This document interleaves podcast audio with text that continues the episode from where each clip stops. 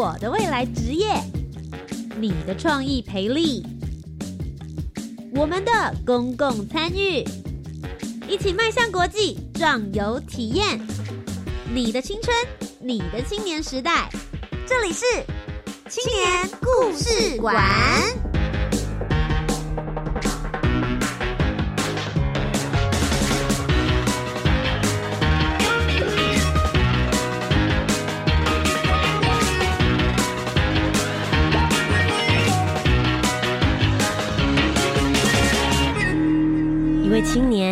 一个故事，改变与感动就从年轻人开始。欢迎来到青年故事馆，每周三晚上的七点零五分到八点钟，在教育广播电台，跟你一起分享属于台湾青年的故事。我是节目主持人涂杰，今天节目当中呢，要为大家继续来探索不同学校里面，究竟呢你在寻找自己的职业发展的时候，学校以及青发署能够帮助你什么呢？教育部青年发展署每一年的时候都会推动大专校院的职涯辅导辅助计划，给不同学系的老师们以及师生们呢有一些机会，不论是找一些业师学长姐回来，甚至也可以发展他们自己的创意，去寻找他们所需要的资源。今天来到我们节目当中，要为大家一起来分享的呢，是中华科技大学的建筑系，究竟他们做了哪一些的职来接轨以及推动，我们就来听听今天是一位老师、一位学生两方面的说法。首先，第一位呢，为大家邀请到的是翁老师。啊，各位听众，大家好，我是执行教育部青年署一百零九大专校院，呃，推动职涯辅导补助计划。我们的计划名称是绿能建筑设计人才的培育计划。我是中华科技大学建筑系的老师翁彩琼。那有关于这个计划呢，其实啊，执行过程从准备到中间执行到后面的收尾，都是一个啊有点辛苦，但是学生老师都获得非常多的计划。那待会儿再跟大家分享喽。绿能建筑的设计人才培育计划，我相信一定有很多朋友们现在在听的时候想说，嗯，绿能建筑确实是近几年来非常非常夯的一个议题，但你知道它真正是怎么做，需要哪一些的设计概念吗？今天节目当中呢，也会继续来跟大家分享。接下来第二位呢，就是我们的学生了，究竟他们推出了这样子人才培育计划，他自己学的学到了哪些事情呢？欢迎吴佑成。Hello，大家好，我是中华科技大学现在大三建筑系的同学，来自宜兰，那个土生土长的宜兰。土生土长的宜兰人应该会特别在意所谓的环境保育。现在有很多的民宿，甚至有很多的企业，大家都会想说啊，除了台北之外，也希望在北部，甚至是在东部的部分，大家找到一个。交通方便，环境也很棒的一个据点，所以其实我觉得绿建筑在宜兰这边呢，也有非常非常多的例子体现。今天节目当中，我们就透过专访，一起来听听这样子的绿能人才培育计划，究竟在中华科技大学是怎么样子来落实呢？马上要进入我们今天的专访单元，职场体验，青年攻读。部门见习，我们一起直涯探索。I can。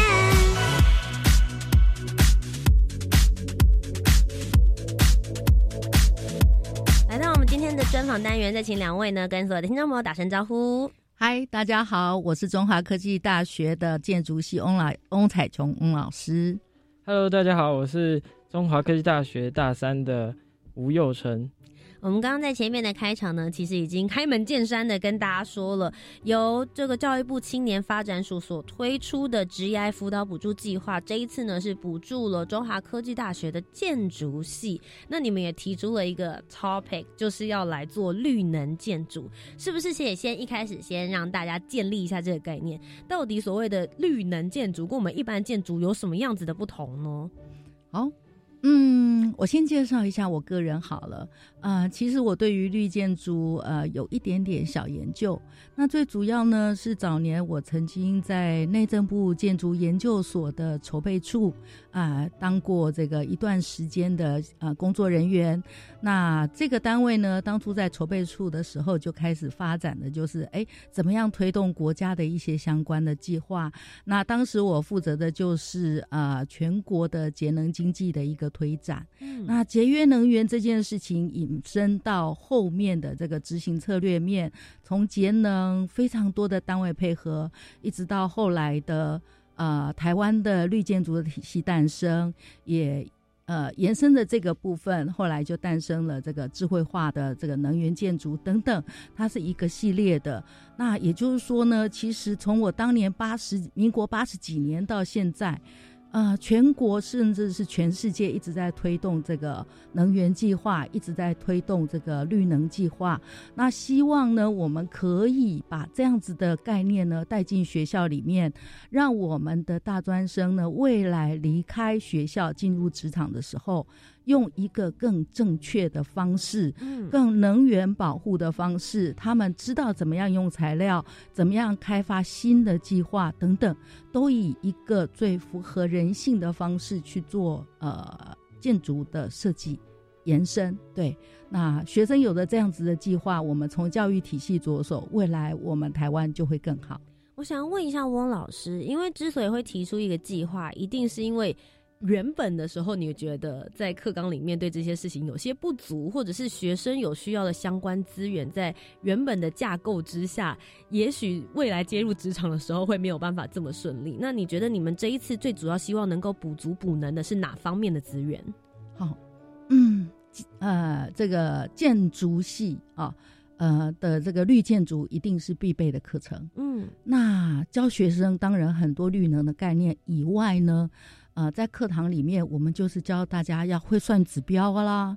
你指标每一个计算你都会了，你进入职场呢，你就会被加薪啦。哦，所以我们非常努力的在课堂教学啊。可是课堂教学学生都会计算啦，他也真的未来加了薪了。可是，请问他真正的观念，他到底看了多少？哦，其实呃，就跟我们很多青年学子的学习过程一样啊。哦。包括我们后来当老师一样，就说：“哎呀，在学校很多会念书的老师，他是不是一定很会教学？啊，其实很多时候我们打一个问号。那所以有了这个计划的补助呢，我就会开始思考，那个叫做有经费，有钱可以让你去玩一点点事情的时候，你希望在课堂增加了什么？那。”呃，我当然就希望我可以带学生出去走走看看呐，让他们把这些课堂的知识更完整的跟这个实际的呃案例、实际的经验去做连接。那我也希望他们知道，说我学了这个东西，它只是一门课程吗？哦，很多时候呢，其实包括我自己都一样，大学的时候上了很多的课，我根本不知道未来它可以干什么用。那我可能进入职场以后，我才发现一翻两瞪眼，要不一点用都没有，要不我再后悔了。嗯，我当初没有好好的学习，所以呢，有了这样子的一个补助补助计划，很简单，我就有钱啦。有钱了，我带学生出去走读。好，带学生出去走读，有钱拿来干嘛？租游览车？No，那太花钱了。我们是把这个钱拿来请专业的导读。哦，我不是带学生去走马看花，说，哎，我们出去参观了，那个叫做呃一日校外教学，哈，叫做呃吃吃喝喝玩乐一天，好，我们不希望得到这种结果，所以我们找了有钱找专业导读，有钱找专业的老师进来，告诉他们说，对我在我就在这个职场里面，我做了什么事情。啊，我当初为什么会想做这件事情？那另外，我们有钱可以干什么？哎呀，你们就凭空想象，想象个设计吧。哦，呃，你想的好呢，我就会有奖助学金给你了。好，我想是这个计划对我们呃这个部分课程的推动很大的一个帮助。好的，那其实这个方向呢，是翁老师当初在提出细化的时候，他希望能够带给学生能够有一些新的、不同的面向，同时也带他们了解真正未来要踏入职场的时候，大家是需要来看哪一些的 background 的。那我们实际来听听。同学的说法，他实际在上课的时候感觉是什么？嗯，佑成。你自己当初在参加这个计划的时候是大二嘛，对不对？对。所以其实你前面有学长姐，后面有学弟妹，你大概知道学校的体制里面包含这些课程里面在学些什么。你自己本身在感受到这个职业辅导补助计划进到你的学程里面的时候，你觉得跟前一届的学长姐最大不同的改变是什么呢？走出教室，走出教室。所以事实上你在大一原本的课程的时候是没有太多这样子的机会的。没错，就是。像一般老师在上课，在台上上课，然后同学在台下，然后有些老师可能就会放一些案例呀，放一些嗯照片，让我们去就是体会那个照片中的感觉，但是我们没有真正的去感受到我们人在建筑里面的那种氛围。嗯，所以我觉得走出去对我们学生就是是一个很特别的经验，而且很重要。你才可以真正知道说，什么样的建筑是适合人的，是给人使用的，这样对。所以其实这一次的计划是融入你们的二年级大二的课程里面嘛？那你们这样子走出教室的计划，增加实地探访这些绿建筑的机会，大概总共有几次呢？总共去了两次，第一次是去动物园木栅动物园，第二次是去新庄的体育馆。呃，我印象比较深的是。木栅动物园，因为像我们以前国小啊、国中啊，我们开开心心坐着游览车要去校外教学，那就是背包里面装满零食，然后从礁溪上了高速公路之后，马上就到木栅，然后对，因为你说你是宜兰，没错没错，然后去到动物园就很兴奋，因为很少机会来台北，然后到处看看，还有那么多的动物，是，但是。这一次我们带着是不同的心情，因为背包里面装的不是零食，是笔记，可能是呃嗯小抄啊，可能是要问老师的问题啊，可能是待待待会会看到什么东西，然后要记录下来。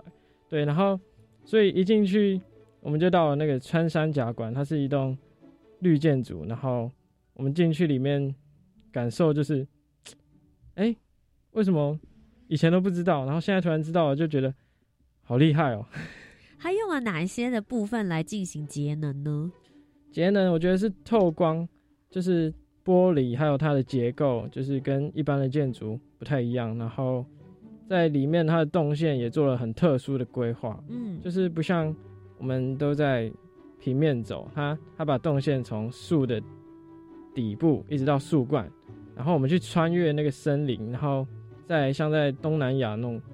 热带雨林感觉有猴子啊，有树懒啊，有鱼啊等等的，对，所以他们里面就是自己一个循环生态的那种感受。没错，还有鸟在天空飞来飞去。那你自己去这次参访之后的印象呢？你之前在知道说动物园里面竟然有这样子的绿能建筑吗？记得啊，但是走过去看了可爱的动物，就觉得哇哦，就没了。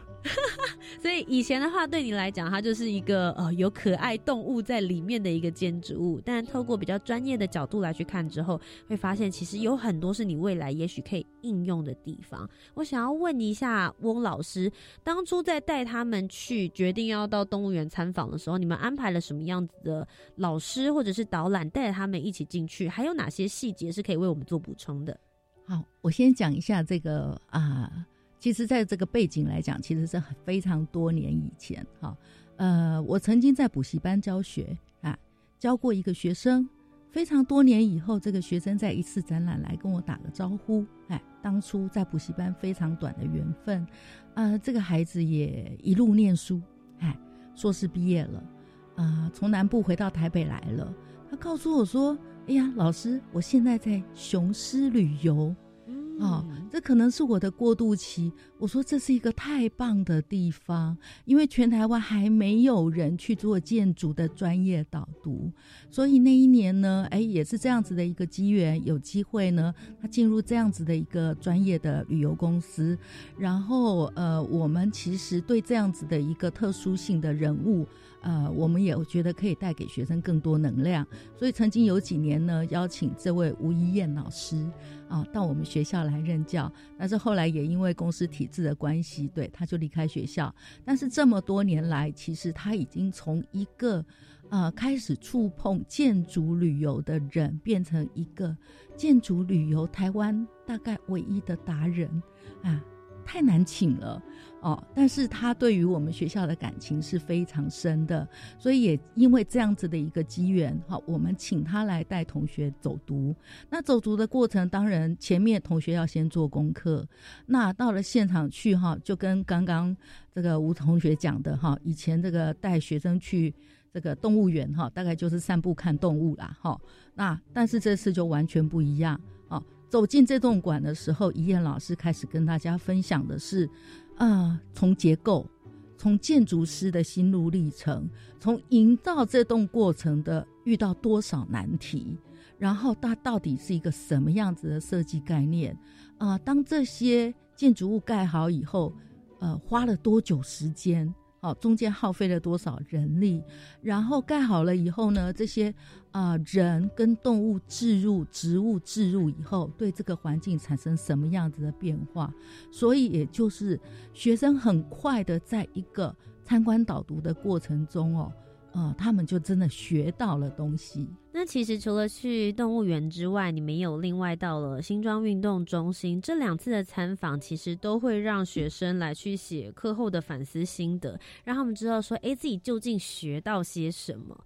除了校外教学最直接可以参观到建筑之外呢，其实呃，中华科技大学这一边也有邀请到了职场的企业主来到学校来进行演讲。不过我觉得你们有一个还蛮特别的地方，它不只是单方面的演讲，还会要求。学生说：“哎，你们来进行访谈的脚本撰写，会进行影片的拍摄跟剪辑。幼成，你们是怎么样子来做这个任务的呢？”我们会先找同组的同学，专门有一个人发问，发问老师我们已经先预先想好的问题，然后一个专门摄影，非常认真的摄影角度还要调好，对，然后就是之后我们就可以做成我们的回馈，然后记录下来，这样。你觉得像这样子的邀请，对你们来说跟以往的演讲有什么样子的不同？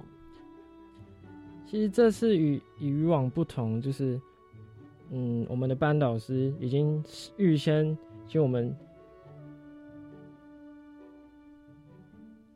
准备好要问的问题，然后因为大家都很多想问的问题，所以我们就在一个大白板上面，然后把每一组所有想问的问题全部都写下来。然后呢，我们再来筛选，说，哎，哪些重复的，哎，哪些可能问题很像，然后我们就把它删掉，删掉，删掉。然后等到真正演讲的那一天，呃，我们就有很多的提问时间，可以主动发问给我们的演讲者，就不像以往单单就是接收演讲者给我们的讯息这样，对。然后我们就会有一组可能三个人，然后一个人就专门问，一个人就专门摄影，这样，一个人就专门做笔记整理这样。那你们最后剪辑出来的影片大概有多长？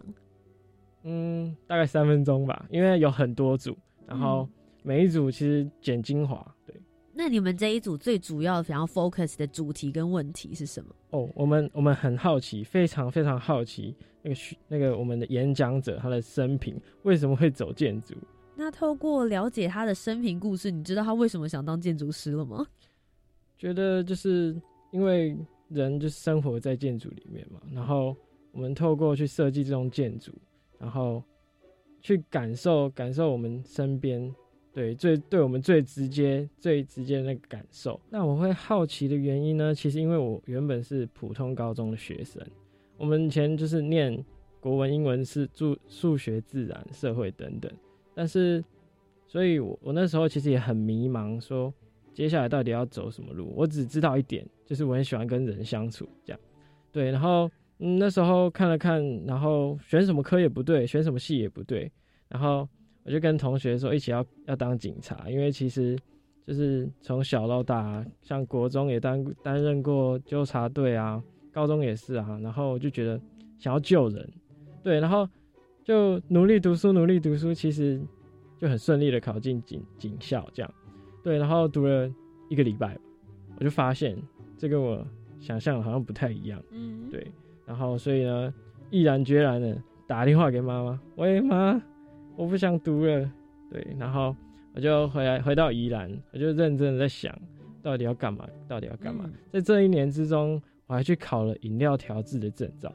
然后就因为这些因缘际会，后来发现不对，我的头脑好像要要拿来认真的转运转一下，所以我就重考，然后后来想想，觉得还是走建筑，因为家家人本身就是做这个行业的，对，然后从小耳濡目染，然后嗯，其实还蛮有兴趣的，因为我们人就生活在这个空间啊，然后带给人的成就感啊。然后给人什么感受？其实我觉得这很重要，所以我会好奇老师的生平是怎么走过来的。因为我们班有很多不是非本科的，有的是汽修，有的是美容，有的是广告设计等等。但像我是普通科，我就觉得 少了他们一点美感，所以对，好像他们好好学习这样。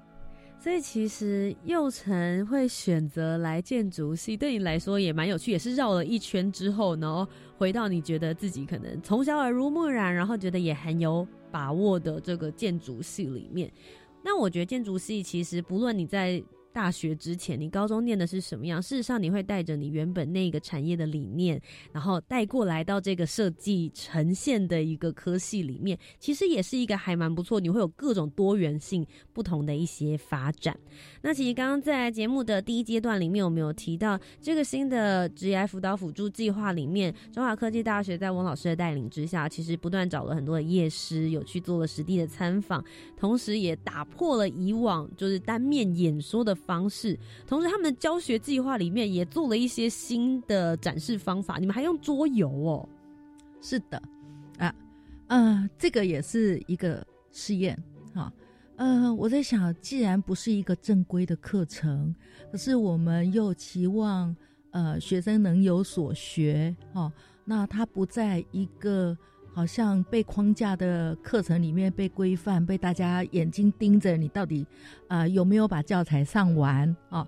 所以我就觉得，哎，我要让学生学学什么？那我们这个计划很重要的是问学生说，你到底有没有机会打开你的视野，去想一想这个东西未来如果变成你的职业的话会是什么？好，那提到职业这件事情，我们。呃，学生其实时常思考的，我现在念这个，我未来一定是念这个吗？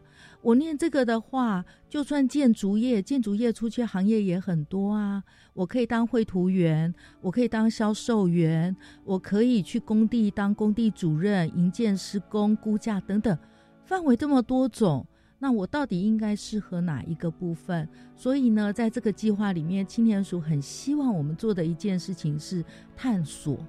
啊，探索自我的一个未来。那既然要探索自我的未来，我们就回到自己本身。你到底是谁？你是什么个性？你是什么个性？未来适合什么样的职场？对，那呃，针对我是什么个性哈，其实我们做了几件事情在这个计划里面。那其中一个部分就是真的就是玩桌游哈。那桌游叫做这个实话实说。那其实它桌游就是一个群体活动嘛，哦，就是说，哎，我不是告诉人家说我是谁，哈，呃，我个性好不好啊？这都不是自己说了算，哈。我们希望从同学的眼中，从你跟你非常熟悉的同学眼中来看你这个人，那我们就会发现，哎呀，有同学觉得原来我好自私啊，哈，哎呀，有同学觉得原来我是一个。啊，心地非常美丽的小女生。那我想知道，佑成从刚刚这个实话实说里面，你认识到自己是一个什么样子的人呢？是一个很害羞的小女生。很害羞的小女生吗？那在这之前，因为我觉得实话实说，应该有一部分是会先探索你觉得自己是什么样子的人，跟别人看你是什么样。你有没有比较意外的？透过那一次呢，就觉得有些事情好像还是要。有些话还是要先思考一下再讲出来，这样子大家听了也都会比较舒服。对，其实我觉得这个活动很好是，它是一个很互动而且多面向的，让开放大家彼此课程。以前想着就只是老师单面的灌输，学生自己思考。有的时候给学生之后，学生又可以反馈，其实是多方面向的一个学习。那其实中华科技大学这一次的所有的活动计划里面，还有一个是我自己非常好奇的，即将要在下一个节目的阶段来跟大家分享的，就是他们举办了一个绿建筑的设计企划书的竞赛。究竟这个竞赛是什么样子的内容？同时又成又设计了什么样子的绿建筑呢？下一段的节目再回来继续跟大家讲故事。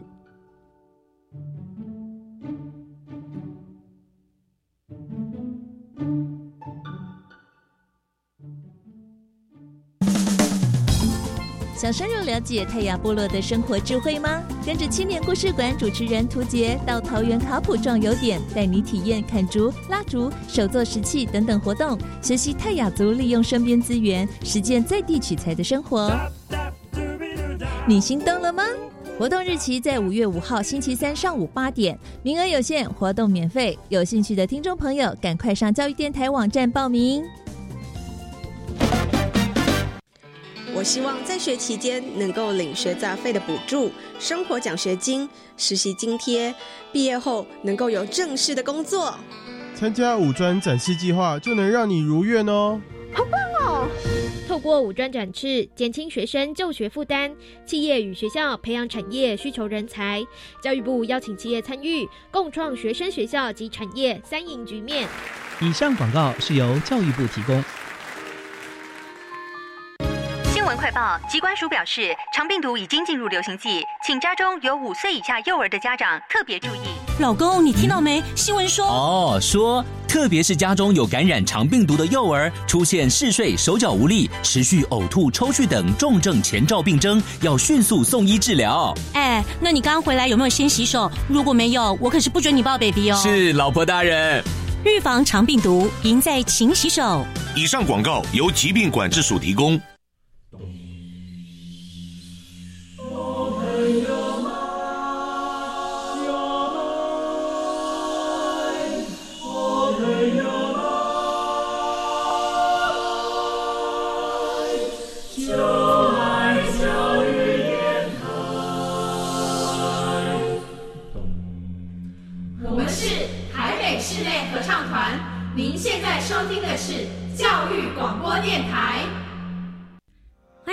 青年故事馆，我是节目主持人涂杰。今天的节目当中呢，继续要跟大家来做分享的是翁老师以及幼晨，再跟大家打声招呼。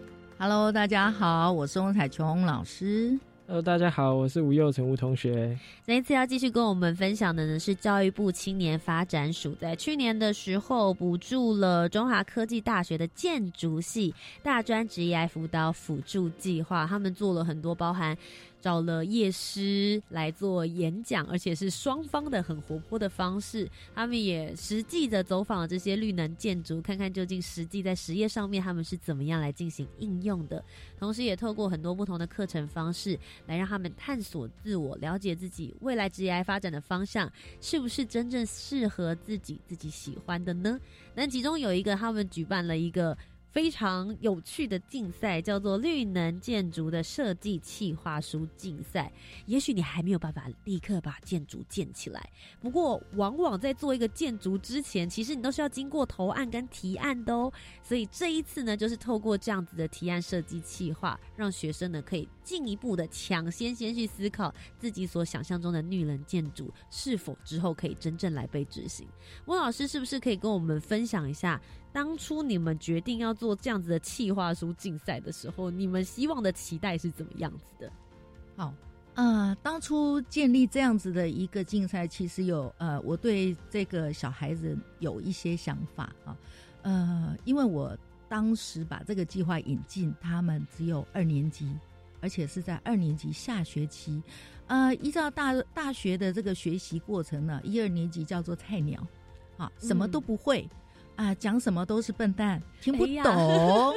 好啊，也不能说笨蛋，就是啊，一片白纸，还很单纯，非常单纯。所以呢，老师就是努力的教。可是呢，我竟然是勇于去提一个计划，要用一个二年级的学生，期望他们成长。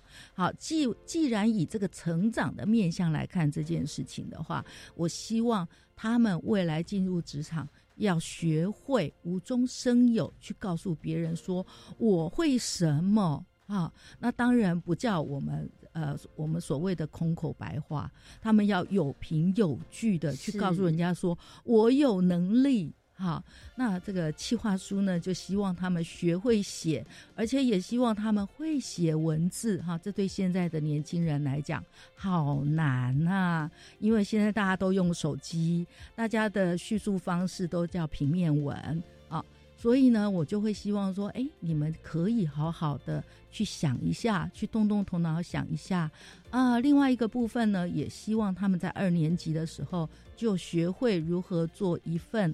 好的简报档案，对，所以呃，以这样子的一个想法开始去呃 push 他们去做这件事情，其实有点辛苦的是。呃，怎么什么东西可以被无中生有呢？所以中间呢，就跟他们提了很多的例子。好，那这个计划呢，其实有一个非常重要的要求，学生要做到，叫做你的计划过程中要想到谁给你钱来完成你的想法。好，这在我们现在年轻人来讲，叫做我要去找一个东西，叫做募资平台。好，那我跟他讲，募资平台太零散了，你要去。啊，提一个计划是对一个企业主哦，或者是愿意出资来做这件事情的人，好，愿意去支持你的。那如果这群孩子未来这些计划都被实践的话，哇，台湾的绿能世界非常可观。所以接下来我们就来听听实际真的去思考出计划，然后想要想说究竟要去找到可用资金的企业主提案的人吧。佑成，你们提出了一个什么样子的绿建筑计划呢？嗯，其实我们这一组啊，在讨论的时候，我们刚开始在想我们要做哪里的设绿绿能设计。然后呢，听了老师的分享之后，我们发现戏子有一个比较传统的马场。然后呢，我们决定不管它现在长什么样子，走就知道了。所以我们就两台机车，一人载一个，然后我们就骑骑骑。因为南港其实离戏子不远，然后骑到那边呢，就在我们停车停在路边之后，我们走进去那个入口。东西入口就是哇，满满的名车啊，对，因为马场，然后而且是下下午的时间，对，然后我们走进去就闻到开始闻到那个马粪的味道。对，这是我们第一个印象。然后走进去之后，我们开始，嗯，要找谁？找谁呢？在那个洗马背的人，我们就先跟他们自我介绍啦，说我们是来自中华科技大学的学生啊。我们想要做一个提案，我们想要先了解这里的现况，先跟他们打声招呼。对，然后他就带我们去见了他们那里的主管。然后呢，我们就表明了一次，我们是谁谁谁谁谁谁，我们来到了这里。对，然后因为我们因为课程的关系，然后。我们想要在这里做一些设计，绿能设计，想要改造这里，然后就请他分享一下这里的现况，然后可能有什么问题，对，就是就是了解业主的需求，我觉得这是最重要的，对。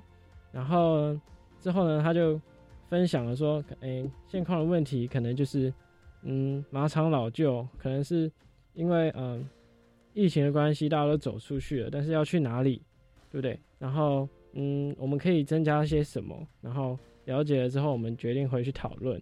然后回去之前，他还送我们一根冰棒作为鼓励，这样对。所以你们有实际的去探访，了解业主的需求。回来之后呢，你们写出了什么样子的计划来帮他解决他的问题？我们决定把它改造成一个度假村，直接不做马场了，是不是？没有没有，是马场。马场对，没错，然后结合农场，再结合生活，我们可能可以去那边住一个礼拜，我们可能去那边住一个一个月，然后因为我可能喜欢马，我就会想要生活在马的身边，然后呢，还可以体会一下自然的生活，然后呼吸一下新鲜空气，跟家人培养感情，这样，然后我们就在那边舒舒服服的度过一个月，这样，对，这是我们的计划，然后再把它的嗯现况老旧，可能就是。嗯，池塘我们可以把它改造一下，可能在上面划船，看到鱼，看到鸟，可能嗯马粪没有用的马粪，我们可以把它提炼成有用的，嗯，可能是可能是燃燃料啊，可能是呃肥料啊，种植蔬菜等等，就是一个串联这样。对，这是我们想要对业主提出的计划。那你们本身里面除了刚刚有提到哦，是这个马粪的部分的话，也许可以循环使用再利用。那绿建筑本身其实最重要的就是你们要有一些节能的设置跟设计。那你在你们的这一份计划书里面提出了哪一些的方案呢？我们在他们嗯废弃的草丛堆，但其实我们观察它是一一片很平、很平、很好利用的一块空地。我们想要在那边放上最方便取得的货柜，然后。让人住在货柜里面，然后因为它是一个单位一个单位，是你可以去移动它。对，这是我们对绿建筑的。一个看法跟方式，所以等于是你们就是马场改造计划，把它变成了一个可以生态循环跟环境共存的一个度假村的形式。没错，老师除了他们所提出来这个 idea 之外，因为毕竟它是一个竞赛嘛，你从这一方应该有收到各样各种不同的创意，有没有其中让你印象特别深刻的？好，呃，我想我们这个竞赛不是我一个人评啊。那其实我们邀请的所有的专家，跟着学生在中间的过程中就跟着他们走，然后给他们一些指导，呃，然后最后经过评审的一个阶段，所以是呃非常多人一起来看他们的计划哈，因为毕竟呃我带着他们这个往前走的过程中，我对于他们每一组做什么太清楚了哈，会有太多的私心，嗯啊，所以我们请非常多的专家来。来跟他们这个与会，来跟他们做评审的动作。好，呃，刚刚佑成他们这一组提到的是，他们最后拿到的是第三名，是啊。那我们拿到的第一名其实也蛮有趣的哈，他是在在讲说，哎呀，既然老师说要找业主啊，我们直接找学校吧。好，所以呢，他们做的是，呃，我们学校里面哦，现在中华科技大学有一栋房子，上面斜屋顶就是一整片的太阳能板。嗯，那他们就说，这个太阳能板哦，经过他们调查以后，哈，已经没有在用了。哦，那没有在用，呃，或者是效能不彰的一个状况，当然也是因为北部它的日照量不够，它的发光量不够。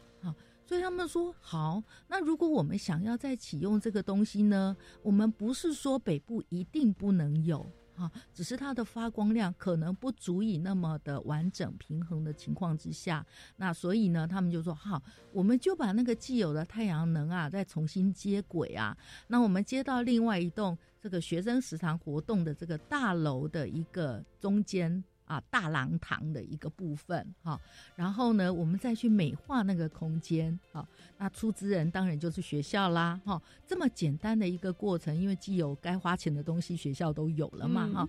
哎，所以他们觉得，嗯，我们这个计划应该可以很快被接受哈。那当然，因为他们真的简报做得很不错，所以后来他们得了第一名。哇哦，那相对的第二名的部分，呃，其实很简单，它就是一个咖啡厅的改造。嗯，咖啡厅有什么还好改造呢？啊，呃，台北市到处都看得到咖啡厅啊。那他们找到的是一个淡水的咖啡厅，那个咖啡厅呢，因为一些社会事件啊，呃，所以几乎没人去了。然后呢，他们去探访的时候，他们觉得那边的环境真的非常的好，然后很适合人去坐在那里沉淀。然后呢，他们觉得这样子废弃的好可惜。然后外面有一片非常好的大 deck，好，那可以怎么用？所以呢，他们就开始思考用绿能的一个概念，把自然跟环境整个融合进去，然后重新去建立这个一个。啊，户外广场空间的一个咖啡馆，他们的主题就是我们给一个旧咖啡馆一个新生命。对，那他们是获得了第二名，也是很特别的。其实我今天听了翁老师，然后还有吴同学刚刚分享这个竞赛，我觉得很棒的事情是，很多人都会想说，学生气化，大家就是啊，在纸上谈兵嘛，写一写，然后我在图书馆、网络上面 Google 找资料就好。但我会发现，刚刚讲的一二三名，他们通通都是有实地探勘，去了解当地真正的需求，业主想要的内容是什么，而且真正符合所谓的使用者，他们去思考消费者为什么要来到这边或者使用这个建筑的原因。也许我觉得就回到了佑成刚刚一开始说的方式，他之所以选择建筑系，是因为他觉得他想要跟人接触。很多人会想说，建筑系你就画图啊。我今天就待在一个建筑物里面啊，我哪有跟人接触？但事实上，建筑跟人真的是分不开的关系。那其中呢，在中华科技大学里面，他们做了这么多的内容里面，也很关心学生未来的走向，所以包含也会帮助他们来制作履历表，还有他们的理想生涯的九宫格活动。其中有一个我觉得蛮特别的，叫做学生会画出一个我的未来画梦想蓝图。这个是做什么的呢？翁老师？哦，呃，这也是蛮可爱的哈。呃，我们毕竟就是建筑系嘛。啊，建筑系画设计图画建筑图，那是理所当然的哈。是，那可是叫学生画个漫画哈，可能就有点点差距啊。那更何况是我没有得抄哈，因为我要你画的叫做我的未来画。那呃，学生每一个学生是拿一张 A 三的纸，嗯，好 A 三的画图纸，然后也希望他们上个颜色啊，因为色彩有的时候其实可以反映。啊，当下的一个心情、情绪的一个表征。好，那呃，叫他们画一画。嗯，我念完这个，我未来到底会是什么？那这张纸呢，也蛮可爱的。我希望他们这个经过这个课程以后，十年以后再重新来看一看这张纸，啊，会蛮有趣的。哎呀，原来十年前我在想这件事情。啊，那当然是不是每一个学生画出来的都是跟建筑设计行业、室内设计相关？不见得。啊，对我们班有同学要做，未来要做暴走族啦，怎么这么可爱？哎，我们班也有同学未来要做漫画家啦。哦，对，那呃，不管他们未来在这个这一刻想说我未来会是什么啊，我都绝对相信，只要是经过建筑业美学培养的。学生在未来的人生里面，他一定都会把美带在身上。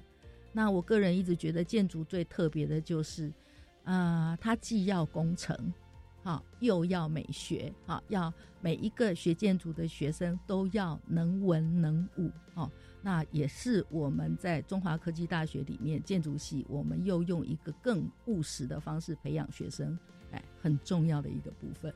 佑成，那你的我的未来画画了什么呢？嗯，其实因为我以前没有学过画画，所以我画火柴人很厉害。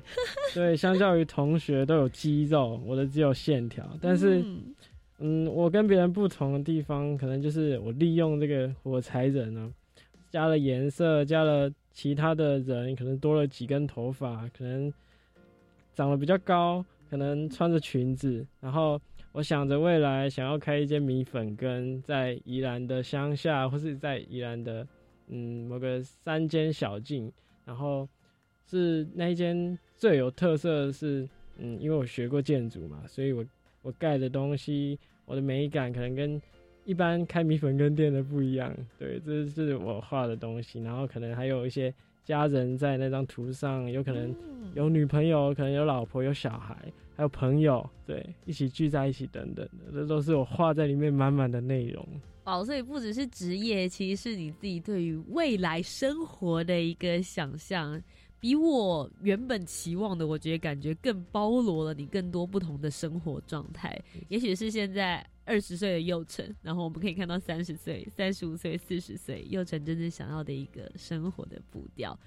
那其实我自己是觉得用这样子的呃职业辅导的辅助计划，确实更丰富了整个大二里面的课程，把所有的面向变得更加的具体，也非常的立体。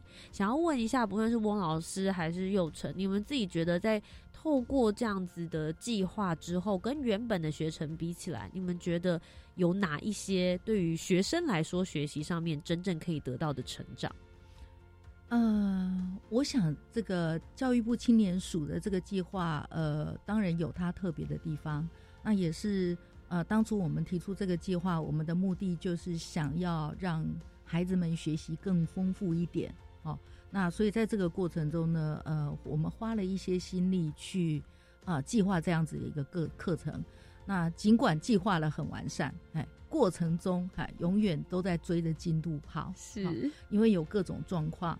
呃，学生可能，比如说我们在讲说，我们希望去呃做这个呃职场职业的访问的时候，实际上那个老师拿到呃那个我们学生想问他的问题，呃也还是一箩筐。在那中间的过程，就是刚刚佑成讲的，我们在白板上一画再画，一改再改，我们已经浓缩出了非常呃多的一个课程呃想要询问的内容了。我再把这个东西打字完了以后送到老师手上，所以老师在呃与会的前之前哈，他就已经勾出每一组要问他的三个问题，对。然后让他这些问题不被重复，然后我们才进行课堂，然后学生才录制，然后学生的这个录制的这个影像音啊声音档，其实都在 YouTube 可以找得到。也就是说，未来十年、二十年之后，他们可以再回回头看一看他们当初青涩的样子。对，这也是这个整个过程非常特别的一个地方。那佑成呢？你自己回顾一下大二。整个一整年，然后到现在大三的你，你觉得透过这样子的计划里面，你学到最多的是什么？嗯，我学到最多的是态度，觉得对自己的态度，对他人的态度。因为像我们原本的计划有，嗯，画出我的梦想蓝图，还有嗯九宫格等等，这都是对我了解我们自己是非常有帮助的。然后面对他人，可能是从。嗯，我们面对我们的业主需要什么需求？我们第一次去真正的从设计中，因为可能以往都是在老师给出题目，基地在哪里，要我们做出什么方向，可能是文青咖啡厅啊等等。但这一次我们是第一次，就是走出教室，然后去跟人面对，说，哎，我们他们真正的需求是什么？然后我们要做出什么样的设计来来满足他？对，然后所以在这之中，我们也必须学会，嗯。Teamwork 就是分工合作，一个团队总要人分配工作。你可能记录，你可能强项摄影，你可能强项是简报，你可能强项是设计。我们大家都分配好再去做一件事情，我觉得一定会比单单自己一个人，然后埋头苦干，一直写，一直写，一直画，一直画，对，然后一定会更有效率，更有更能获得很多的东西。今天节目当中呢，非常谢谢两位透过专访的形式，让我们知道究竟这样子的辅导辅助计划是怎么样实际落行在各个学校里面，尤其是落实在建筑系的学生身上。那今天在专访单元的最后，是不是也可以请两位鼓励一下现在的青年人们，不论他们现在在学习的是建筑，学习的是设计，或者他们正在自己的大学里面，也许有推行这样子的职业辅导辅助计划，你们会给他们什么？样子的建议呢？嗯，职涯辅助计划其实是青年署一系列一直在推动的一个计划。尽管每一年的这个计划模式都不太一样啊，但是他们其实都是给予我们老师一个非常大的空间，呃，可以去让你的教学不一样。那这个也丰富我们老师很大的一个能量啊。像我教书教了快三十年了。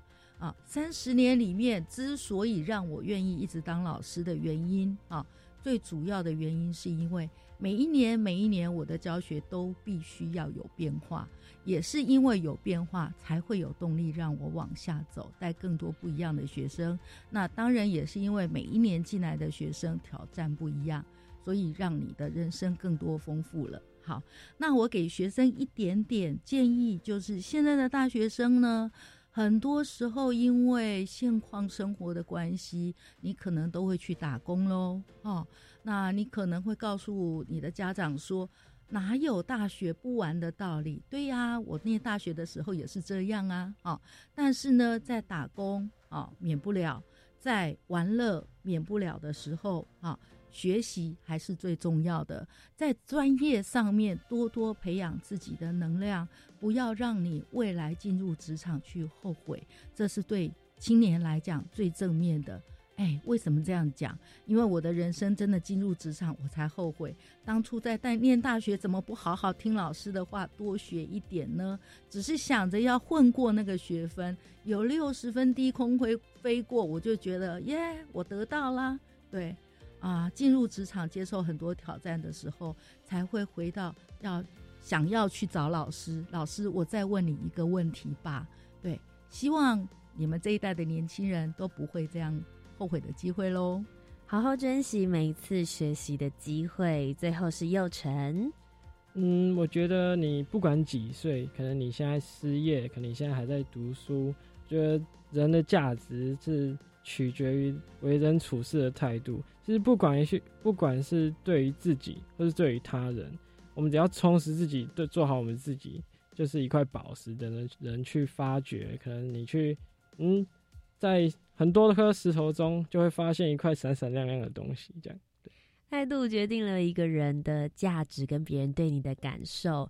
那今天呢，非常谢谢两位特别拨空时间给我们。不过呢，我们最后还有一个小单元，希望你们能够推荐一下你们平常看的书、看的电影，让我们能够更贴近你们的日常生活。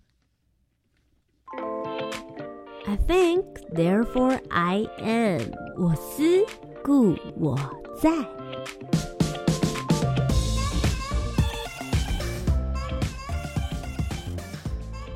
大家好，我是翁彩琼老师，跟大家分享一本好书《绿能经济真相和你以为的不一样》，这也是呼应我们这次的这个计划。分享给大家的，它是文化有限公司出版的，二零零九年，听起来有点老的书，但是呢，这本书非常的棒，它以各种绿能产业从制作到产能的历程，说明绿能的可能性。那好像跟我们一般的想法是不太一样的哦，哦，那确实足以让你未来对这个领域有点兴趣的同学或者是呃业者啊，呃思考。重新思考你企业的执行可能性的一个方向。Hello，大家好，我是吴佑成，我想推荐大家一部一定有看过的电影《三个傻瓜》。嗯，学习不是只有死背，为了成绩而读书，呃，而是领悟其中的知识，并融入我们的生活当中。所以今天呢，非常谢谢两位来到我们的青年故事馆当中对我们的分享，再一次非常谢谢你们，谢谢，谢谢大家，谢谢。如果大家对于教育部青年发展署即将举办的精彩活动也有兴趣的话呢，我们下一个单元马上告诉你。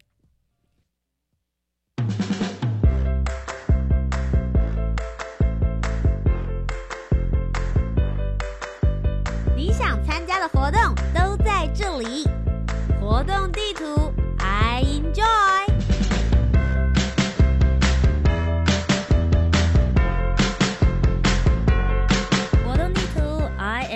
来跟大家分享教育部青年发展署即将举办的精彩活动。这个礼拜有两个要来跟大家分享的。首先呢，是一百一十年度的智慧铁人创意竞赛，我们第二期的初赛报名呢已经开始了，直到四月三十号截止哦。那这个智慧铁人创意竞赛呢，其实是每年吸引超过一万多名的高中职学生来报名参赛的智慧铁人创意竞赛。那这一次我们四月三十号截止的，即将在五月份之后就开始进行我们的初赛，会在全国各地强强棍的开始啦。那复赛以及决赛呢，则会在暑假和大家见面。那我们其实之前的节目当中呢，也有访问到智慧田人创意竞赛的队伍，欢迎大家都可以到网络上面呢来仔细的收听。也希望大家可以共创一个跟你的高中值的同学一起打造一个属于自己的年轻时代的铁人回忆。今天的第二个也是最后一个要跟大家分享的是青年海外志工增能及数位化的服务计划，现在正在征建当中。那我们分成两个阶段，第一阶段呢是到四月三十号为止，而第二阶段呢是在六月三十号为止。这个计划要做什么呢？是希望可以提升青年海外志工服务的职能，以及精进服务方案的品质。所以我们鼓励大专校院以及非营利的组织来办理跨校或者是跨组织的海外志工培训。希望可以运用青年所学的专长以及职能，我们用数位的方式来提供其他国家或地区有价值的服务。如果对以上两个活动有兴趣的话，一样上教育部青年发展署的官方网站就可以找得到喽。